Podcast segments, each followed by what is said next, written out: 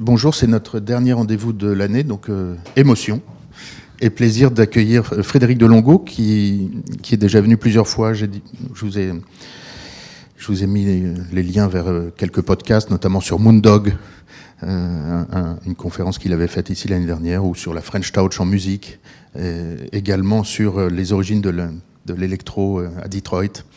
Et donc Frédéric est designer sonore. Il a un passé de DJ très riche aussi. Et de, tous mes amis, c'est celui qui connaît le mieux les musiques populaires contemporaines. Voilà. Donc merci de venir nous parler de Gainsbourg. Merci Lucas. Avec un angle qui est euh, musical, qui est... Euh, euh, tu as choisi d'intituler ça les itinéraires d'un styliste, d'un styliste du rock et donc de la pop. De la pop. voilà, merci beaucoup. Je suis content qu'on termine l'année avec toi et avec Gainsbourg. Merci. Parfait, merci beaucoup.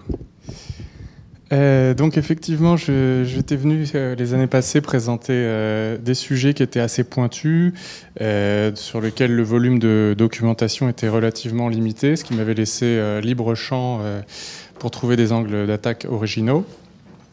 Évidemment, avec Gainsbourg, qu'est-ce que je peux ajouter de plus à tout ce qui a déjà été dit, écrit, filmé, rediffusé, réédité depuis une trentaine d'années? Il y a toutes les, biographies, les facsimilés de manuscrits, les, recueils de paroles, de photos, les compilations hommages, les intégrales, les éditions augmentées, tout ça étant disponible partout, euh, en streaming et compagnie. Et euh, les spécialistes en, la matière sont nombreux. Euh, il y avait Gilles Verland, euh, qui est tristement disparu en 2013, qui était son biographe officiel. Il y a Frédéric Sanchez, qui est venu ici, qui est designer sonore également, qui était le, commissaire de l'exposition qui avait été consacrée à la Cité de la musique, au sujet de Gainsbourg. puis il y a également Stéphane Le Rouge, qui est l'expert international de la musique de film, responsable de la remarquable collection Écouter le cinéma, qui a, réédité énormément de raretés de, la période de Gainsbourg qu'on connaît peu, euh, son, rapport à l'image. Puis enfin, on peut citer aussi Bertrand Dical ou Christophe Comte, des, journalistes qui sont euh, grands spécialistes de la, chanson française et de Gainsbourg en particulier.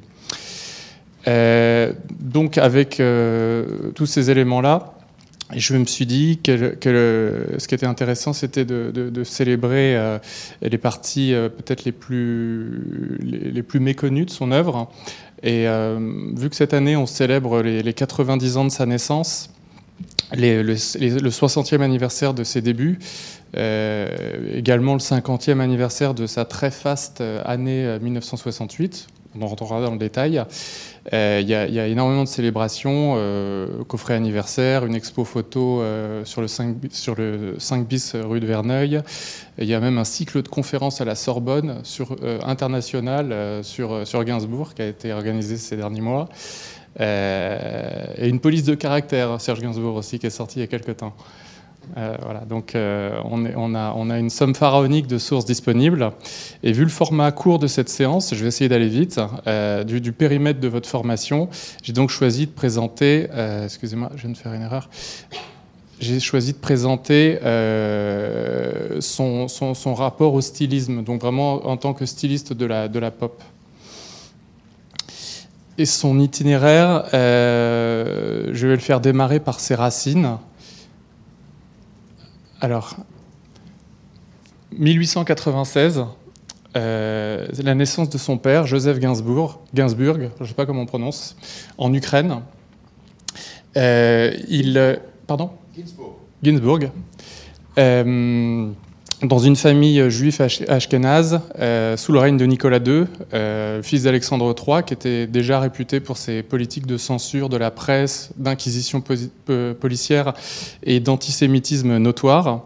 Euh, donc face aux persécutions et afin d'échapper à, la souscription dans les armées du tsar, euh, qui était à, cette époque-là en plein conflit avec le Japon, il fuit en 1904 avec toute sa famille vers la Biélorussie. Euh, un choix qui leur a probablement sauvé la vie, sachant qu'un an plus tard éclataient en Ukraine euh, des campagnes de... Ah, vous avez perdu Des campagnes de, pogrom, donc des, persécutions populaires, euh, largement soutenues par le, les, gouvernements de l'époque, faisant des, victimes des milliers de victimes dans la, communauté juive. il part du coup à, Petrograd où il, où, il, apprend la, peinture. Vous verrez que les similitudes avec son fils sont, très nombreuses. donc il étudie la peinture, puis la musique. en 1917 éclate la révolution d'octobre.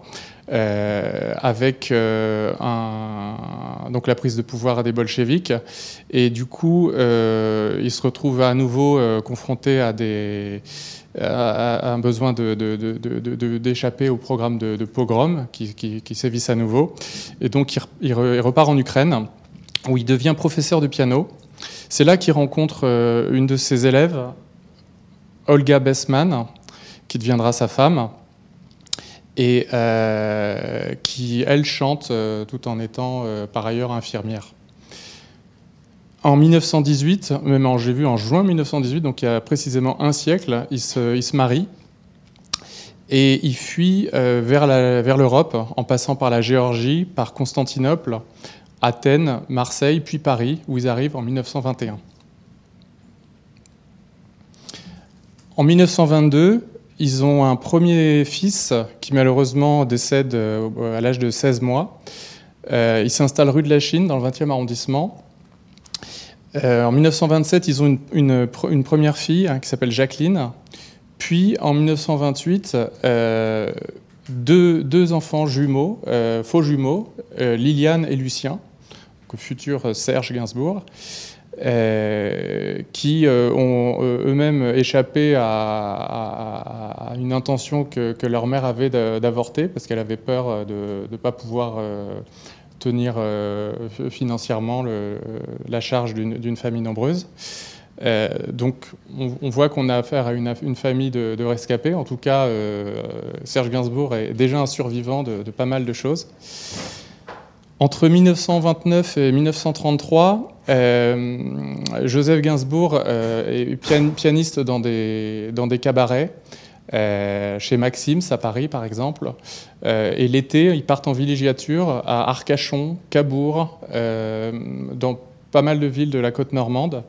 Et euh, là, il joue un, mélange de, des musiques qu'il aime, à savoir euh, la musique euh, baroque et, romantique de Bach, Chopin, Debussy, Stravinsky, mais également les airs à la mode, puisque à l'époque, les, disques n'étaient pas diffusés dans les, lieux, donc il y avait des musiciens partout.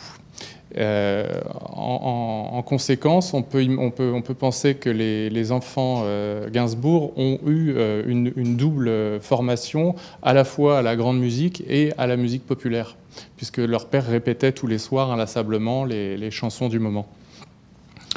Il s'installe ensuite rue Chaptal, dans le 9e, euh, son père euh, joue dans un cabaret qui s'appelle Aux Enfants de la Chance. C'est un, titre d'une chanson euh, tardive de Gainsbourg. puis à Trouville, pour, toujours pour les allers-retours saisonniers. Euh, c'est à cette époque-là où euh, Charles Trenet euh, a, énormément de succès en France et c'est la première musique qu'inspire à Serge Gainsbourg son amour pour la musique. Là, je vous mets. Un petit extrait.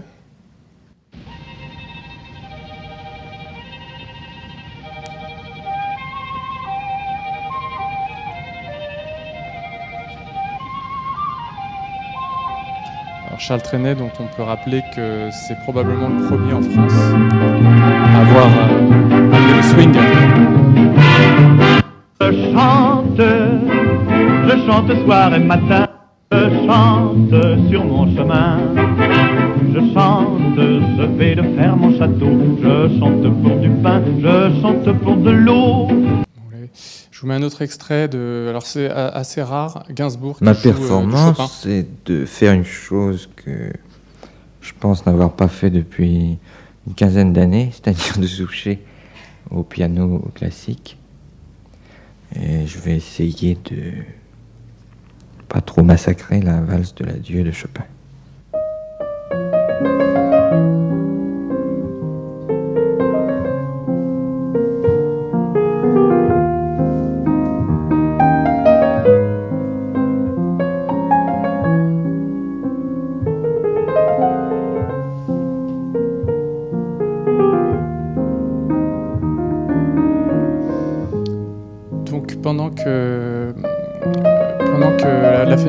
Est à, est Dinard, toujours pour les, casinos d'été où leur père joue, éclate la guerre. Et au moment de l'armistice, en 1940, Joseph Gainsbourg est obligé de trouver du travail clandestin parce que les politiques oblige les, juifs à ne pas exercer certains métiers artistiques, etc. Euh, à ce moment-là, euh, Serge Gainsbourg rentre au lycée Condorcet, puis son père l'inscrit à l'Académie de peinture. Euh, c'est l'Académie de peinture de Montmartre, qui est devenue l'Académie Fernand Léger un peu plus tard. et puis il tombe malade, une maladie assez grave, qui l'oblige à partir dans la Sarthe, dans une, atmosphère plus saine qu'à Paris, euh, où, il est, où il est soigné et où il survit. Euh, en 1942, euh, il y a l'épisode connu de l'étoile jaune que tous les juifs sont obligés de porter. Il y a les rafles de l'été 42 qui sont particulièrement euh, dur pour, euh, pour, la, communauté juive, euh, en particulier le, frère de la, de la grand-mère de Serge Gainsbourg, ne reviendra pas d'Auschwitz à cette époque. Donc à ce moment-là, c'est très difficile pour Joseph Gainsbourg de travailler. Il part en zone libre, donc il part dans le, sud de la France, du côté de Nice. Euh, à ce moment-là, il est fiché. Euh, là, vous pouvez voir euh, une fiche de l'époque où ils sont qualifiés de israélites sans intérêt national, comme beaucoup d'Israélites de l'époque. la famille de, de, Gainsbourg part à Limoges à ce moment-là. Et ils ne reviennent à Paris qu'en 1945. En 1945, il s'inscrit aux Beaux-Arts puis il déménage euh, avenue Bugot, euh, dans, le, dans le 16e arrondissement.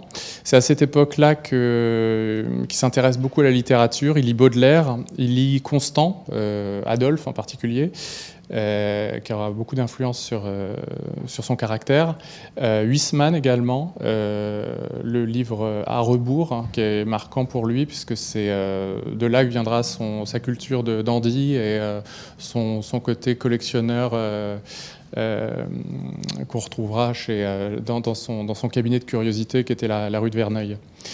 il rencontre à cette époque sa première femme, Elisabeth, euh, pendant ses cours de, dessin, euh, laquelle, euh, de manière très, assez, célèbre, l'emmènera dans l'appartement de Salvador Dali, où ils passeront quelques nuits, ce qui aura une influence aussi sur la décoration intérieure du futur appartement de, Serge Gainsbourg. Là, il rentre à l'école normale de musique, l'école Alfred Cortot, toujours dans le, dans, dans le 17e arrondissement. Euh, à la Scola Cantorum. Euh, il fait son service militaire et il déménage là, à cette époque-là de, foyer d'artistes en, hôtel. Euh, il fréquente à cette époque-là Léo Ferré, qui est son voisin.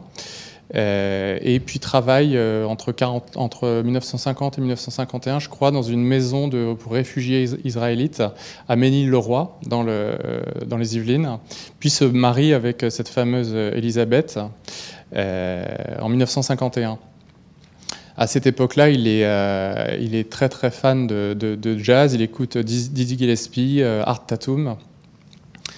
Là, vous pouvez voir quelques photos de, l'époque. On voit aussi avec sa guitare, euh, parce qu'il apprend, euh, il apprend la guitare avec un gitan, ce qui aura euh, son importance pour la suite. En 1954, il a ses premiers engagements. Il remplace son père au casino du Touquet. Euh, là, il joue euh, les airs à la mode, euh, autant que du répertoire du musical. Donc, il joue à Aznavour, Ferré, il joue Gershwin, Cole Porter. Et à cette époque-là, c'est amusant, il croise un certain Alain Goraguer, qu'il rencontrera plus tard, quelques années plus tard. il s'inscrit à la SACEM, il joue dans le fameux cabaret transformiste Madame Arthur. En 1955, il commence aussi à être pianiste d'ambiance dans le cabaret Miller-Larsouille, donc qui est au Palais Royal et qui, pour la petite histoire, anecdote amusante, est, connu pour être l'endroit où aurait été chantée la Marseillaise pour la première fois ce qui est amusant, sachant qu'il a, acheté le manuscrit en 1980. Euh, et là, il a son premier choc esthétique euh, en voyant Boris Vian sur scène. Euh, le visage blême, des textes ravageurs, limite à tourner le dos au public. Et, il, se, dit, ben, moi, avec ma, avec ma gueule, je, peux aussi le faire. Donc c'est vraiment le, le, déclencheur. Là, je vous mets un extrait de l'époque produit par Alain enfin, pardon, arrangé, orchestré par euh, Alain Goraguer.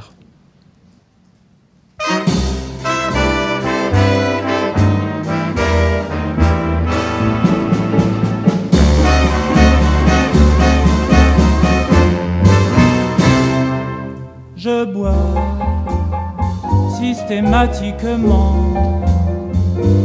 pour oublier les amis de ma femme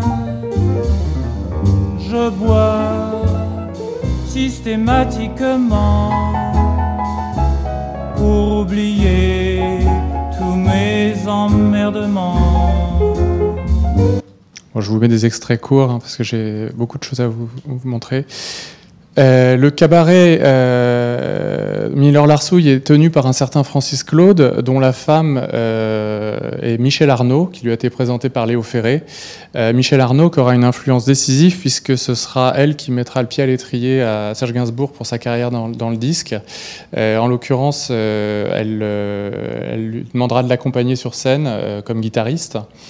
Euh, et elle lui fera euh, rencontrer Denis Bourgeois et Jacques Canetti, qui seront euh, le, manager et le, directeur de label qui, vont travailler avec lui après. en 1957, il décide de, tout envoyer balader.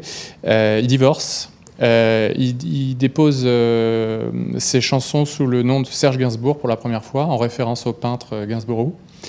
Euh, et euh, il détruit toutes ces toiles. Et alors là, je vous montre euh, un truc assez exceptionnel.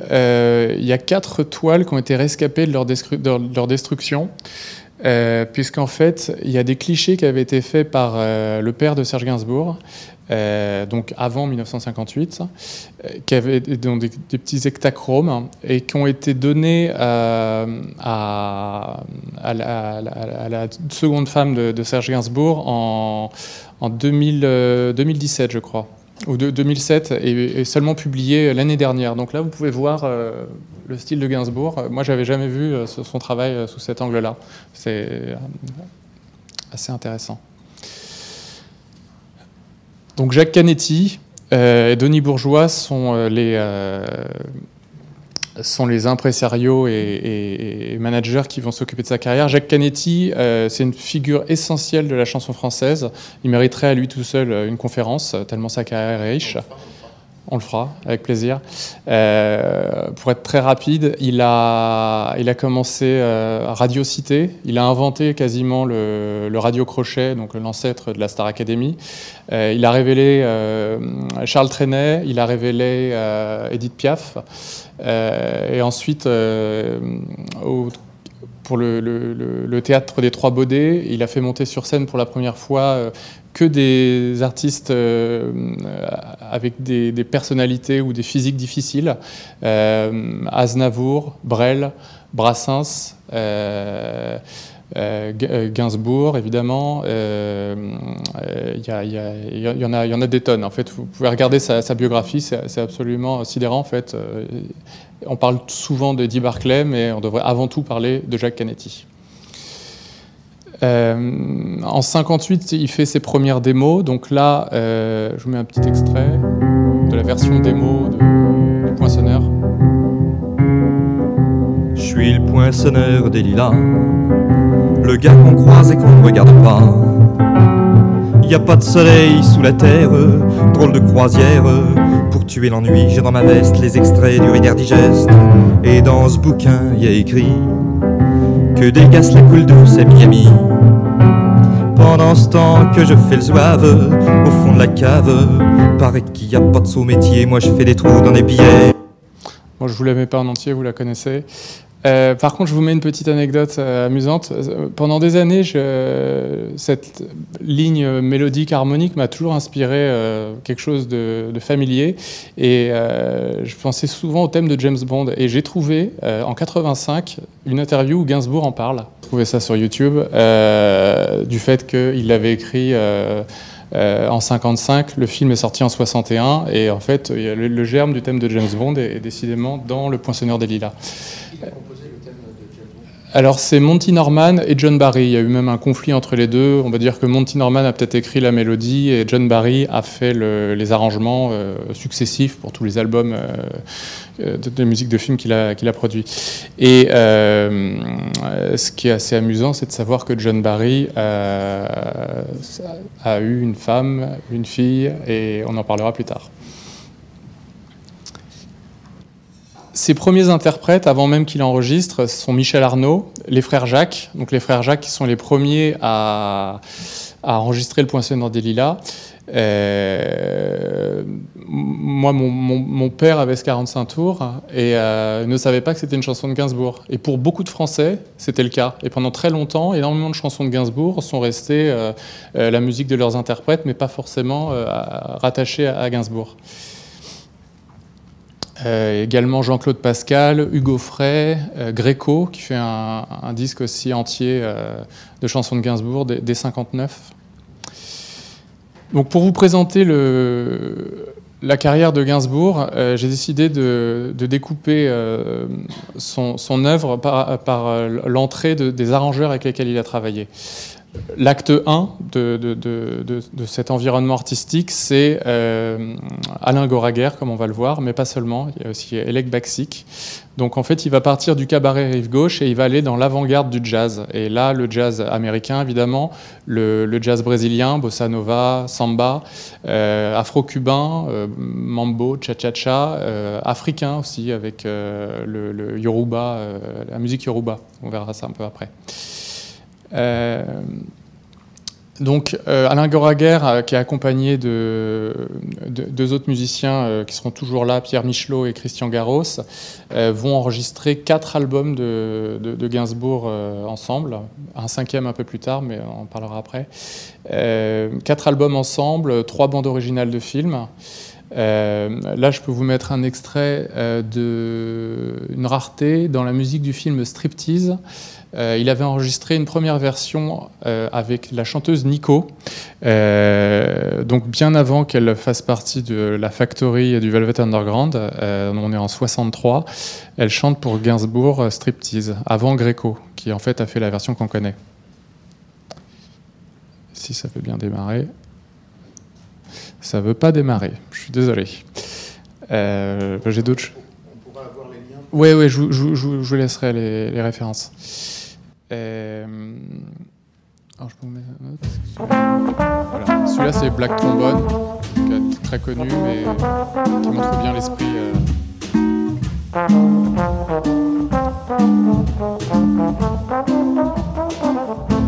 Black trombone, monotone, le trombone, c'est je, je- je zappe hein, pour avancer. Donc ça, c'est un autre extrait de l'album numéro 4. Alors, ce sont des fours Est-ce absolus. que hein. tu peux être disque. belle quand tu t'y mets Tu t'y mets pas souvent, pourtant quand tu t'y mets, tu peux pas savoir.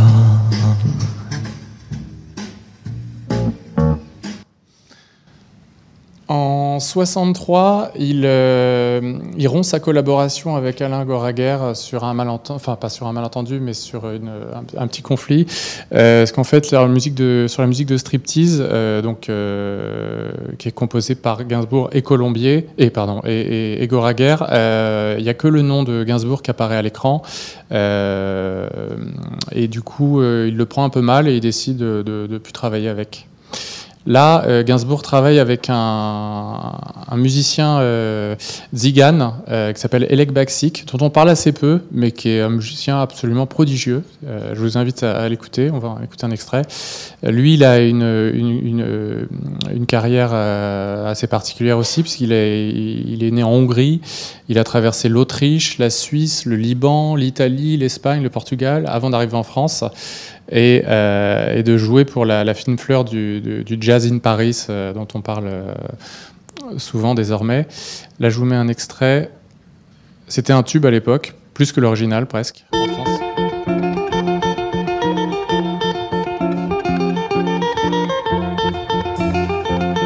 C'est c'est son cover de Brubeck, qui a eu plus de succès que la version de Brubeck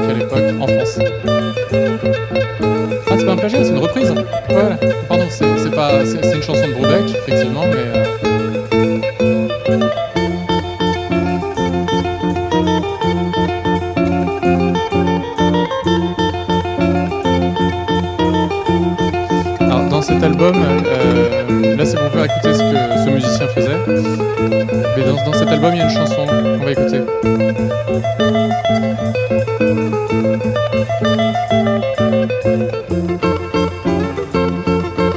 Je, vous- passe le, plaisir qu'il y a à écouter sa, musique, c'est absolument euh, divin. Là, je vous fais écouter un extrait de l'album Confidentiel, qu'ils font, qu'ils font ensemble. Euh, c'est une chanson qui est pareil, confidentielle, pas eu de succès à l'époque. Pourtant, elle est très très belle. Je sais pas si vous la, connaissez, La Saison des pluies, qui figure donc sur l'album d'Elec Baksik autant que sur l'album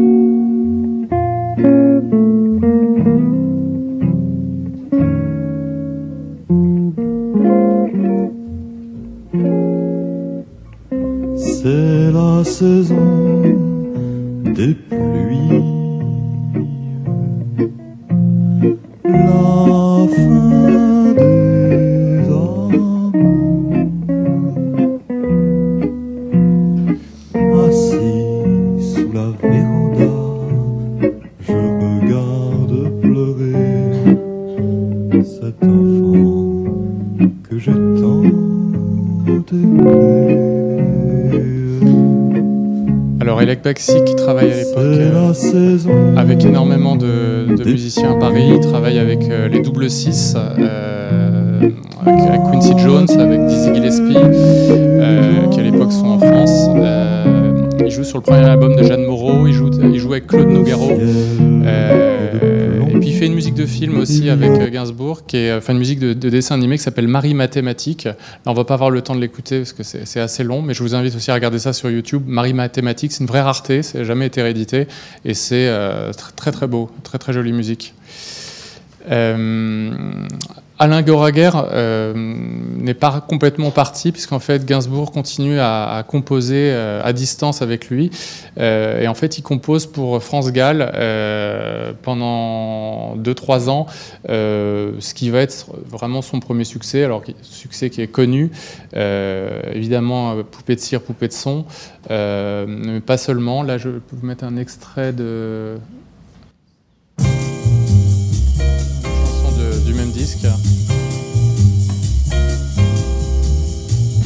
Pour un blues entendu tout au fond de la nuit d'une petite rue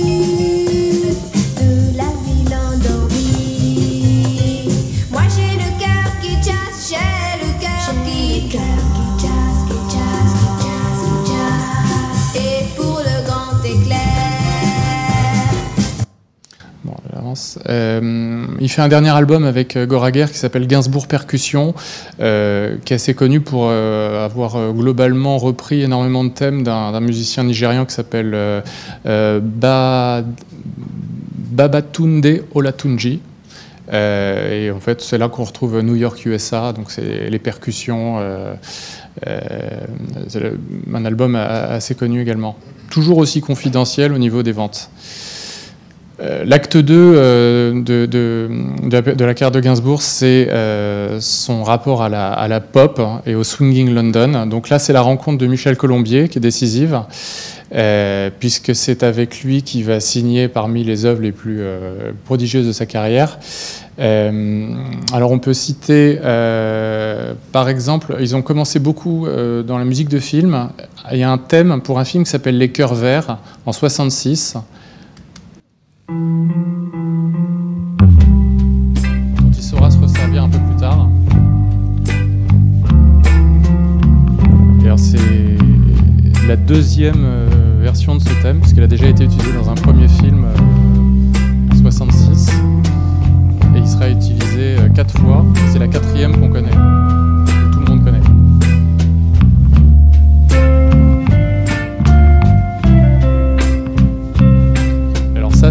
mélodie la plus connue. C'est-à-dire que là, pour le coup, euh, toute euh, recherche YouTube ou euh, Spotify tombe sur ce. Une autre rareté, l'inconnu de Chandigore. Ça, ça n'a jamais été réédité et on peut le trouver sur Internet. Donc un thème qui s'appelle Bye Bye Mr. Spy. Et là, il est avec Maurice Vander au clavier. Je crois qu'il y y a Daniel Humer à la batterie. Enfin, il n'y a pas de batterie d'ailleurs dans celui-là. Bye, bye, Ouais. Mr. Spy. Va-t'en retrouver Argus, prince au sans regard. C'est à cette époque-là aussi qu'il fait sa, son- sa première musique de film pour Bertrand Blier. Euh, un film assez confidentiel. C'est quoi déjà Si j'étais un espion Va alors évidemment aussi, il fait la musique du film Anna, de- du téléfilm Anna, qui s'avère être euh, en silencieux. 67 le premier, le premier programme en couleur de l'ERTF, euh, et dont la musique aussi est une super BO avec des, des thèmes euh, et des arrangements euh, assez exceptionnels. À l'automne 67, euh, il, il travaille à nouveau avec Bardot. Il avait fait déjà deux trois singles avec elle, mais cette fois-ci, il passe une saison, euh, pas une saison, une, euh, oui, il passe trois mois euh, l'automne 67 euh, avec elle, avec une, donc une, liaison qu'ils ont tous les deux, passionnée. Elle, est, mariée, mais ils s'affichent quand même tous les deux et ils sont vraiment très amoureux. C'est une relation dont une séparation dont ils vont vraiment tous les deux souffrir. Euh, là, je vous mets un extrait de ce que donc euh, euh, Colombier produit à l'époque pour.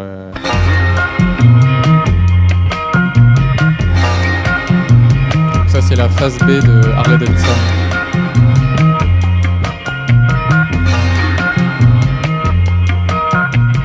Un météorite m'a percé le cœur. Vous sur la vous avez des docteurs.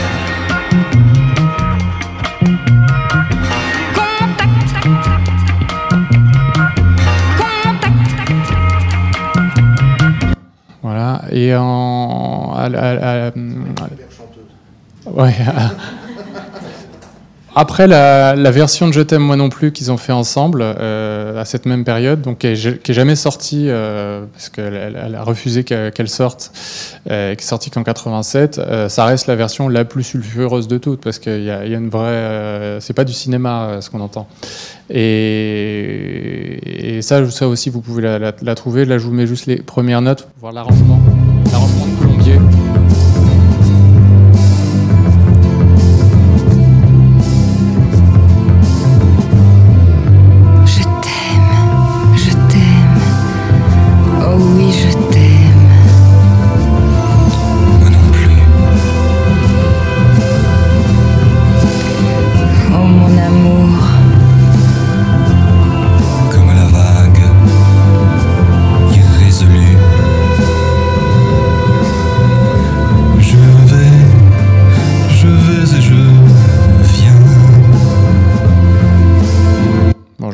laisse finir euh, les paroles. hein. Ouais. Euh, Bonnie and Clyde, évidemment aussi. Là, c'est un show télé à la radio à Noël. Et là, il décide de, de se séparer euh, à cause de son mari qui, qui la réclame.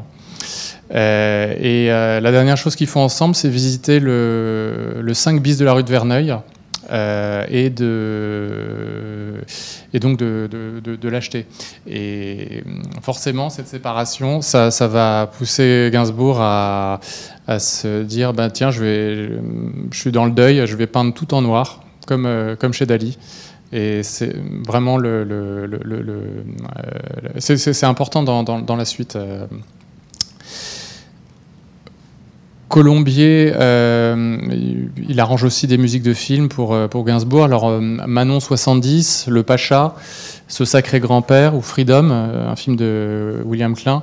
On peut considérer que Manon est la suite d'une déclaration d'amour à, Bardot. Il aurait pu s'appeler Brigitte, mais il s'appelle Manon.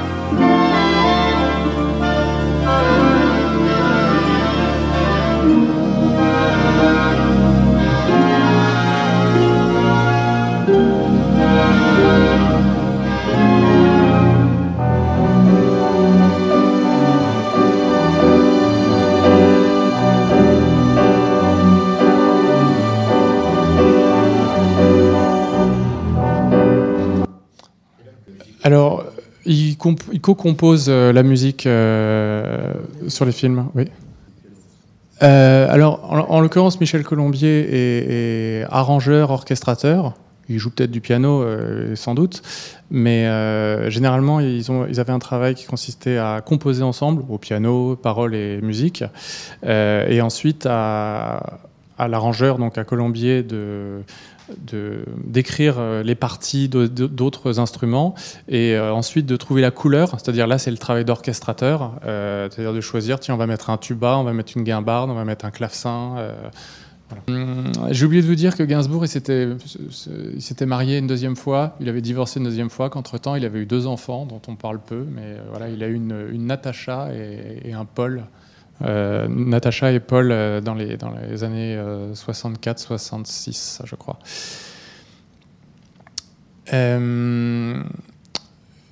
À ce moment-là, Gainsbourg il fait des allers-retours euh, aussi entre Paris et Londres. Euh, et là, il travaille avec deux arrangeurs, Arthur Greenslade et David Whi- euh,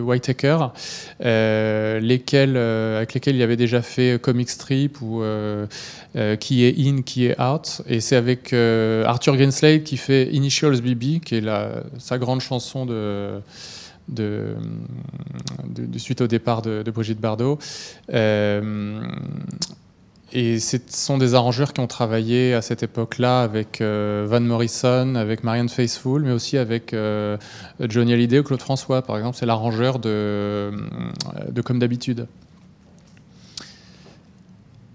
Euh, je vous invite à aller sur YouTube regarder un film qui s'appelle Essai sur la naissance d'une chanson, qui raconte ce que justement on vient de, raconter en quelques, mots. Euh, la commence une chanson comme Initials BB, qui est en l'occurrence le, sommet de l'œuvre de Gainsbourg, euh, est d'abord composée au piano, puis arrangée, puis il y a la section rythmique qui joue, puis euh, lui qui, chante, ensuite il y a les cordes, et on voit tout le montage euh, sur des images, c'est- un un vrai document. Hum, donc ces mêmes composeurs, ces mêmes, euh, ces mêmes euh, arrangeurs anglais, euh, c'est avec lui qu'il travaille euh, pour Jane Birkin, qui rencontre sur le tournage du film Le Slogan. Donc évidemment, je t'aime moi non plus, mais pas seulement. En fait, ils font tout un album ensemble. Donc je t'aime moi non plus, c'est la, la la deuxième chanson à être numéro un en Angleterre à la- l'époque. La dernière, la précédente, c'était Sœur sourire. D'ailleurs, c'est peut-être postérieur, je ne sais plus. Euh, et puis son album Jane Birkin Serge Gainsbourg, qui euh, se classe même aux États-Unis à l'époque. L'acte 3, euh, c'est la rencontre du psychédélisme, euh, des musiques progressives, du, glam. Euh, donc là, c'est Jean-Claude Vanier, donc la, troisième personnalité très importante de, des arrangeurs de Gainsbourg. Donc c'est lui qui arrange la musique pour Slogan, pour les Chemins de Capmandou, La Horse, Cannabis, Sex Shop, et puis plein d'autres plein d'autres films qui sont euh, plus ou moins euh, oubliés ou en tout cas dont les musiques n'ont jamais été rééditées. Là, je vous fais un extrait euh, je vous fais écouter un extrait des Chemins de Capmandou qui vient seulement d'être retrouvé il y a, il y a trois ans euh, et où on entend en germe ce qui fera le son de Melody Nelson.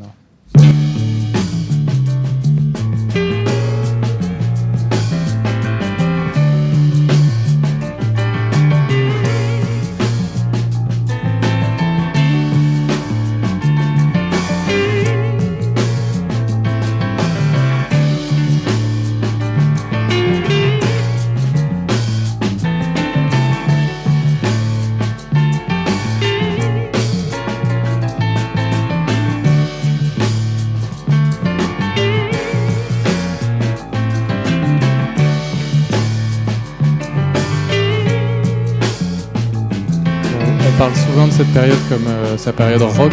Euh, moi, j'ai toujours considéré que c'était plus proche de la soul et du funk euh, psychédélique euh, américain, des groupes comme Rotary Connection. et c'est pour ça que c'est cette période qui a d'ailleurs beaucoup de, de succès en Angleterre, en Angleterre et aux États-Unis, chez Gainsbourg, qui a été redécouverte tardivement.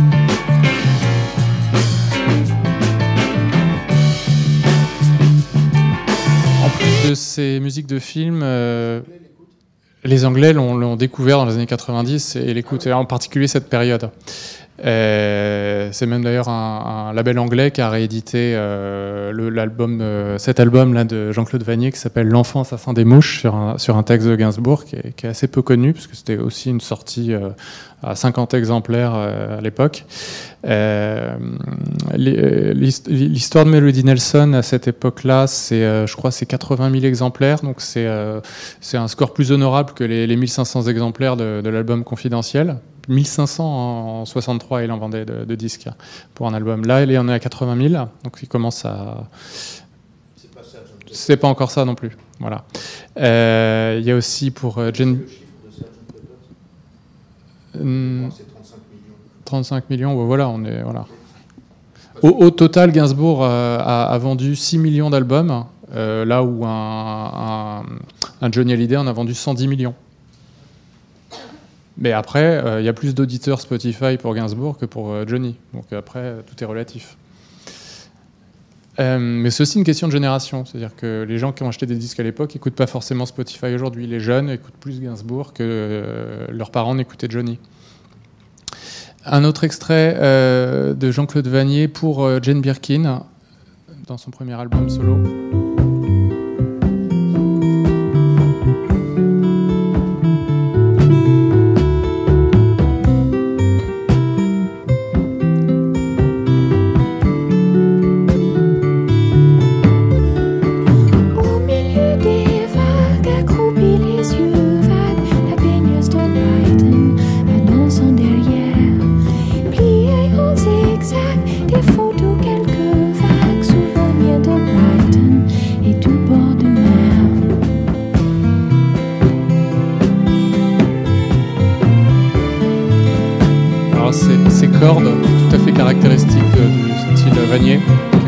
Avec des musiciens arabes et qui était autodidacte.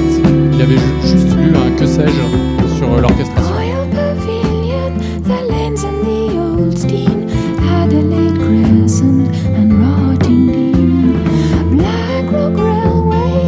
Alors c'est aussi à lui qu'on doit euh, le fameux riff d'intro euh, de cette chanson.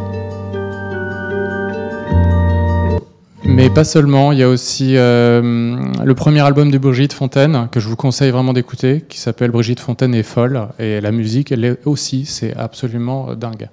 Euh, puis des choses plus obscures comme Léonie par exemple, euh, une proche de Christophe, ch- le chanteur. Il marche pas. Bon, Léonie, en Alabama, vous pourrez chercher ça.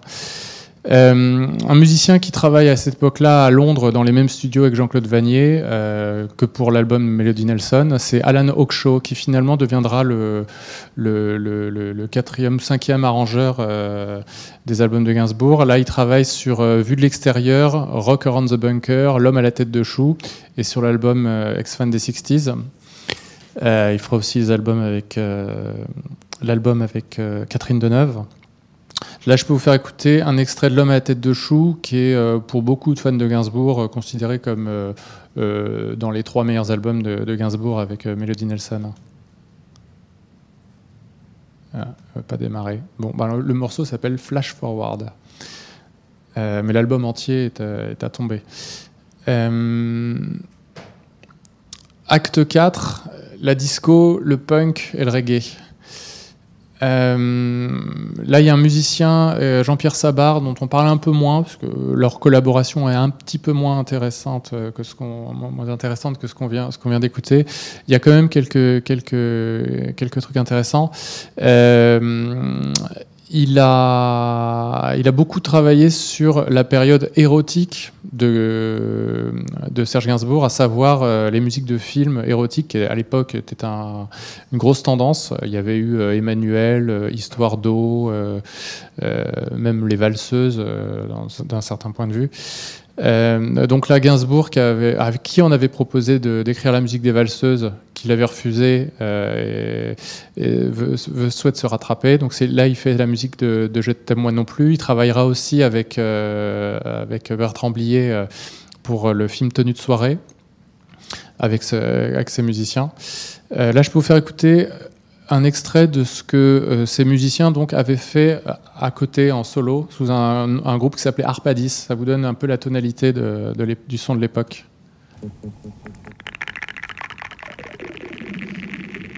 Arpadis euh, en 77.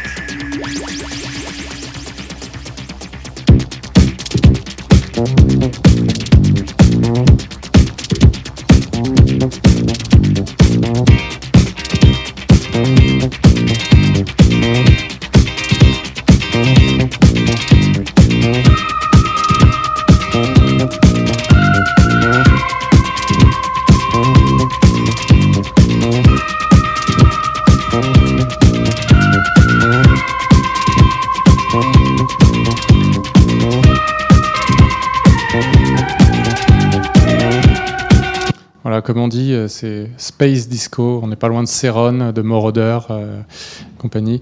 Il y a aussi un des premiers reggae euh, à cette époque, euh, toujours avec Jean-Pierre Sabar, qui s'appelle Zanzibar, qui ne marche pas. Mes excuses. Il y a même un morceau proto-techno en 81, qui ne marchera pas non plus. Il s'appelle Le physique et le figuré. Ouais, voilà, je vous, ferai la liste. Je suis désolé, il y a un petit, un petit souci avec euh, la présentation. Euh, en 78, il fait une rencontre décisive. Euh, le groupe Bijou, qui est un groupe qui a fait le festival de Mont-de-Marsan, qui est donc la, la naissance du punk euh, en France. Euh, euh, ils ont euh, l'idée de reprendre Les Papillons Noirs, une chanson qui avait été euh, créée euh, pour euh, Michel Arnaud dix ans auparavant. Et ils en font une reprise à leur sauce. Je vous fais écouter. La nuit, tous les chagrins se grisent. De tout son cœur, on aime. Et alors, on entend Gainsbourg derrière, parce qu'il a accepté de venir chanter avec eux. En retour, il leur a offert une chanson qui s'appelle Betty Jane Rose, sort en 78. Et surtout, ils, fait- le, le refont monter sur scène. Ouais. Alors, euh, la traversée du désert au niveau de la Seine, c'est-à-dire qu'il avait arrêté de, de la Seine fin, fin 64, 65, hein, quelque chose comme ça. Et euh, il retourne sur scène après 15, euh, plus de 15 ans d'absence, euh, grâce au groupe Bijoux. Il chante avec eux sur scène, dans, une ambiance très. très alors, on est plus proche de téléphone que, de, d'Iggy Pop hein, en termes de punk, hein, avec, avec Bijoux. Mais bon, voilà, ils jouent au Palace. Ils feront même, euh, ils feront même chanter euh, Depardieu euh, sur la musique de, Je vous aime, hein, le film de Claude Berry. Bon, alors là, les performances vocales de Depardieu, euh, pour le coup, autant celle de Catherine Deneuve, on peut en discuter, mais celle de Depardieu. donc en remontant sur scène, il, va aussi au Palace, il va surtout, il va surtout faire amener aux Français le, reggae. Et là, c'est à travers, on dit souvent les Wellers, mais en fait, c'est pas du tout les Wellers, c'est euh, un duo euh, qui s'appelle Sly and Robbie, qui sont donc respectivement euh, batteur et bassiste, qui ont joué avec Peter Tosh, qui lui faisait partie des Wellers, mais qui joueront aussi après avec Grace Jones, avec les Rolling Stones, avec plein d'autres. Donc c'est Sly and Robbie et les Ice Trees, qui sont les trois choristes de Bob Marley. Donc il se retrouve avec un peu le, must de, ce que la production jamaïcaine a à l'époque euh, sous la main. Euh, et il enregistre deux albums avec eux, ce qui seront évidemment euh, son plus gros carton, puisque là il fait 500 000 exemplaires pour le premier album, 120 000 pour le second. C'est aussi sa période un peu un peu scato, cacaproute, on va dire. Je vous fais écouter un extrait pour vous le démontrer. En fait, il sort au même moment son unique roman qui s'appelle Evgeny Ko- Sokolov, euh, qui est donc l'histoire d'un peintre pétomane. Et il y, a un ch- il y a une chanson dans l'album euh, Mauvaise Nouvelle des Étoiles qui s'appelle euh, ainsi et qui résume bien l'ambiance de l'époque. Il vient de se séparer de, de- de Jane Birkin.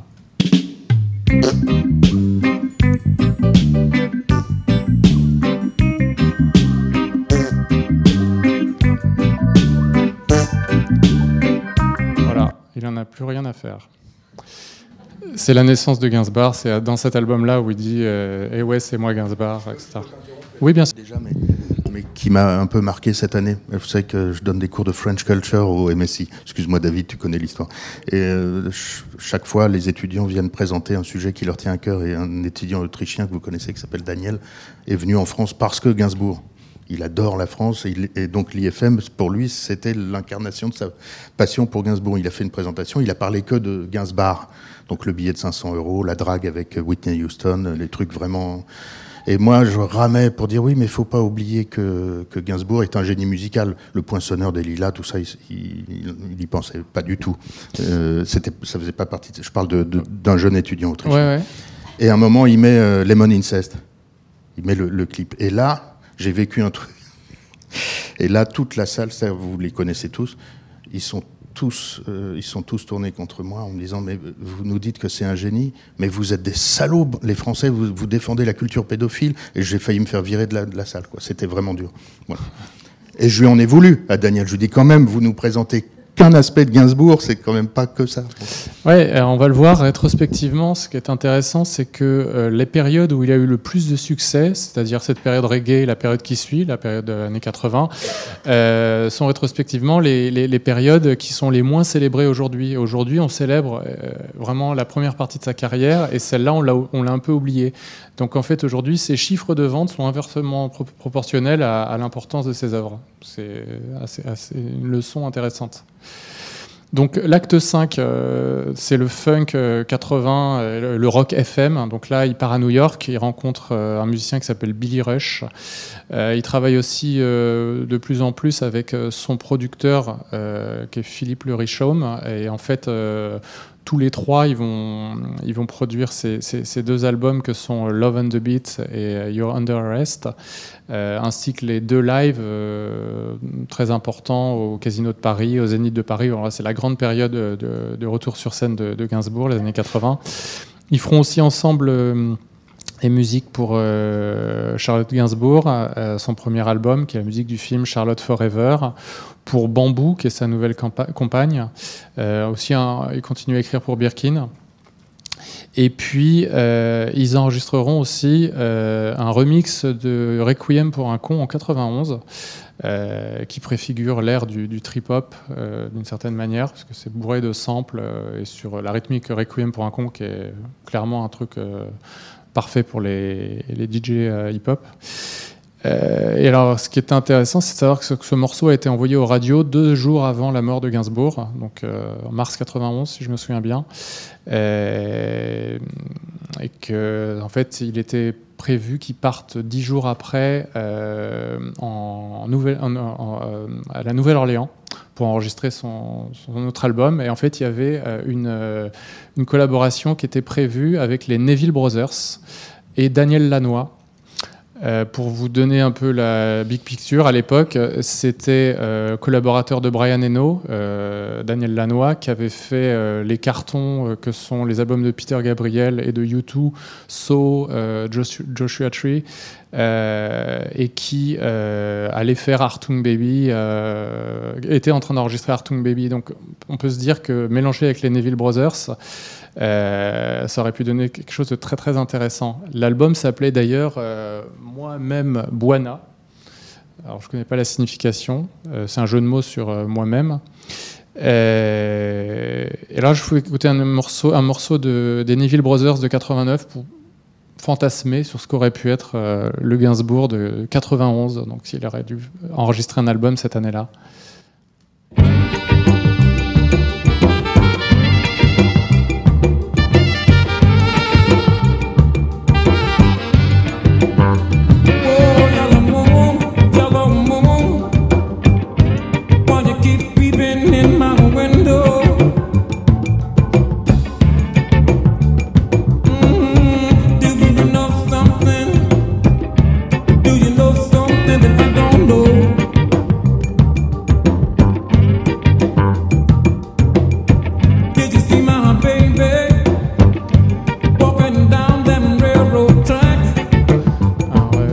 Qui est intéressant, c'est que si cette période, c'est une période où évidemment le- les cultures dance, euh, au sens anglo-saxon, hein, euh, donc euh, la house, le hip-hop, euh, fusionnent réellement avec, avec la pop musique, mais également aussi avec ce qu'on appelle vulgairement les musiques du monde, à savoir les musiques traditionnelles de toute la planète. Ça correspond évidemment aussi à l'arrivée d'Internet, où tout d'un coup on a une fenêtre qui s'ouvre sur le temps et l'histoire.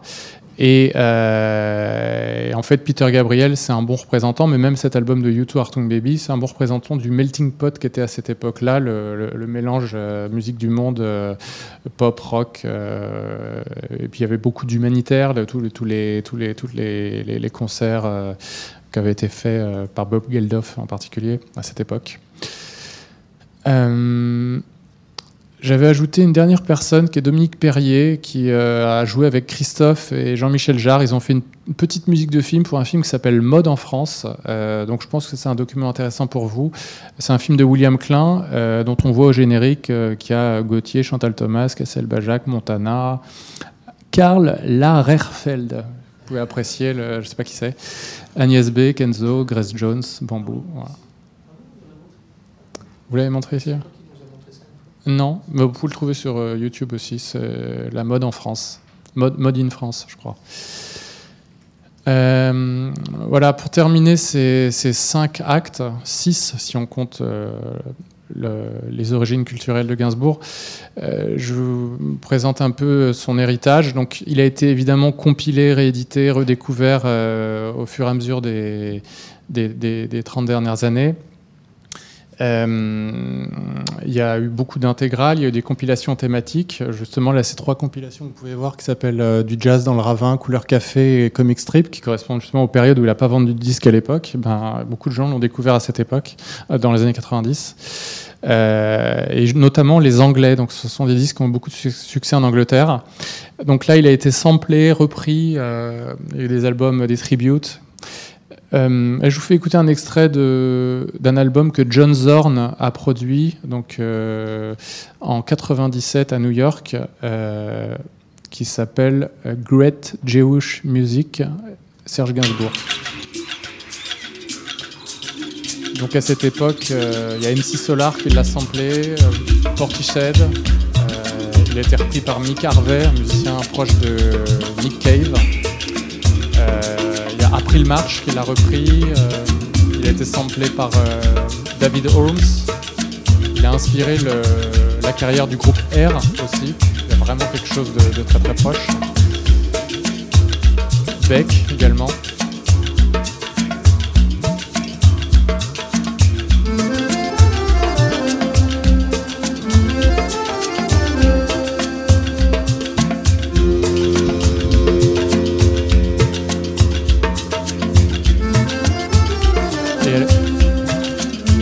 Avec toutes ces rééditions et reprises, il y a aussi énormément de morceaux qui sont, qui sont réapparus euh, avec le temps, euh, notamment euh, si on prend comme un boomerang, euh, qui aujourd'hui fait partie des dix titres les plus écoutés de Gainsbourg.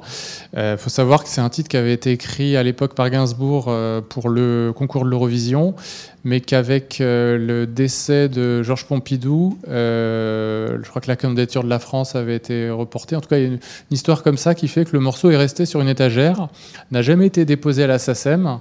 Et euh, conséquence de quoi, il a seulement été euh, redécouvert, euh, puisqu'il n'était pas sur l'étagère Gainsbourg, mais l'étagère Dany, euh, en 2001. Et c'est seulement à ce- à cette époque-là qu'on l'a découvert.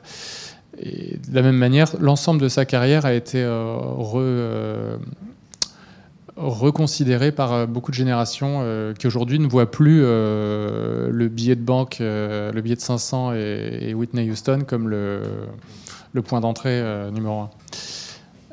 En 2008, il y a eu l'expo Gainsbourg, euh, il y a eu le film euh, Gainsbourg vie héroïque, puis il y, a, ces conférences là dont je vous parlais. Donc aujourd'hui, euh, c'est un, sujet de, conférence.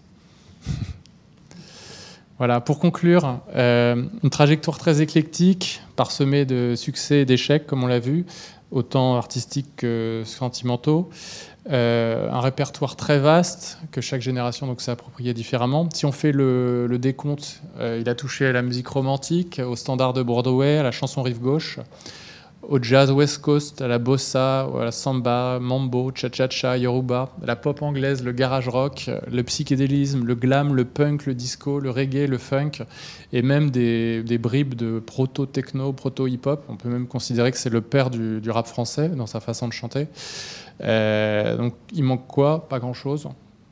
Il a vraiment fait le tour. Du coup, on peut considérer qu'il n'a pas d'équivalent euh, dans la variété française. Et même à l'international, à part Miles Davis, euh, peut-être, qui l'a précédé, ou euh, David Bowie, qui l'a suivi, sont les seuls, eux trois, à, à pouvoir prétendre avoir simulé avec autant de talent la popularité et l'exigence, l'avant-garde, l'imprévisibilité. Exactement contemporain de Miles Davis. Ah oui sont, Ils sont nés la même année Exactement. Ah oui Ils sont morts la même année. Ouais. En tout cas, euh, Miles l'a précédé euh, euh, discographiquement parlant. Voilà. Euh, parce que Gainsbourg a commencé sa carrière à l'âge Je de me 30 ans. rencontre d'ailleurs à Saint-Germain-des-Prés dans une période des années 50. Ouais, ouais. Euh, voilà, et je voulais terminer en vous disant que si on retire tout ce qu'il a pu emprunter aux autres, parce qu'on dit souvent que ça a été un, vampirisateur, euh, tout ce qu'il a pu emprunter aux autres stylistiquement autant que esthétiquement, euh, si on retire ses excès de boisson et la provocation que lui ont inspiré ses, malheurs sentimentaux, il reste des mélodies qui sont intemporelles et qui voyageront dans le temps et dans l'espace, clairement, et surtout des textes qui sont ceux d'un grand poète. Il rêvait d'être Rimbaud. Exactement. Il aurait voulu être Rimbaud. Est-ce qu'il y a des questions à Frédéric? Moi, ça m'intéresse de savoir ce que c'est pour vous, la- votre génération, euh, Gainsbourg, si, ça, si c'est dans le paysage ou pas. Je sais que Léa a une culture euh, forte des années 70, qui était quand même pas mal en France. Non? Oui, David. Merci beaucoup, c'est vraiment très, très intéressant. Vous montrez Karl Lagerfeld et je faisais un rapprochement parce que euh, du temps où le magasin Colette était ouvert, je crois que Karl Lagerfeld allait chaque semaine chez Colette voir ce qui se passait. Et j'avais entendu que Serge Gainsbourg allait chez un disquaire qui était dans une des galeries des Champs-Élysées et qui dénichait, et c'était visiblement un des meilleurs clients, et qui déchine, il leur demandait tout ce qui était nouveau et que ça lui servait de source d'inspiration pour euh, introduire en Ah France oui, des sons nouveaux. C'est très probable. Euh, Il y a un, un disquaire qui s'appelait Champ Disque, euh, qui était dans la galerie des Champs, qui est connu, mais il y en avait un autre, j'ai oublié le nom, qui était au drugstore, je crois. Euh, en tout cas, ça fait partie des deux trois magasins de disques d'import, effectivement. C'est très rare à Paris à l'époque les imports. On, en avait parlé dans une autre conférence. euh, il y avait notamment la galerie Givaudan, euh, boulevard Saint-Germain, qui était le Colette de 1967 et qui a été euh, essentiel pour beaucoup de carrières de, musiciens, puisque c'est là où ils ont découvert autre chose que, que Dar- Dario Moreno. Il y a un autre sujet qu'on voit à travers euh, Gainsbourg et qu'on rencontre régulièrement ici, c'est ce qu'on ferait s'il n'y avait pas eu ces juifs d'Europe de l'Est qui étaient venus à Paris et à New York pendant tout le, enfin, le Ah début bah, du XXe siècle. C'est énorme. Voilà, on, voilà, on- on Jacques croise ça tout le temps. Canetti. Euh, non, non, c'est- Jacques Canetti était roumain sans doute. Euh, Oui, probablement, d'Europe de l'Est. On parlait de Brodovitch récemment. Ah oui, oui, absolument, c'est le frère d'Elias Canetti, donc oui, roumain. Et euh, on parlait de Brodovitch euh, récemment, mais avec Luc Collin ici, il y a, il y a quelque temps, Stan Getz, Voilà, euh, des- Erwin Blumenfeld, enfin Voilà. tellement, tellement, tellement de gens. Israélites sans intérêt national.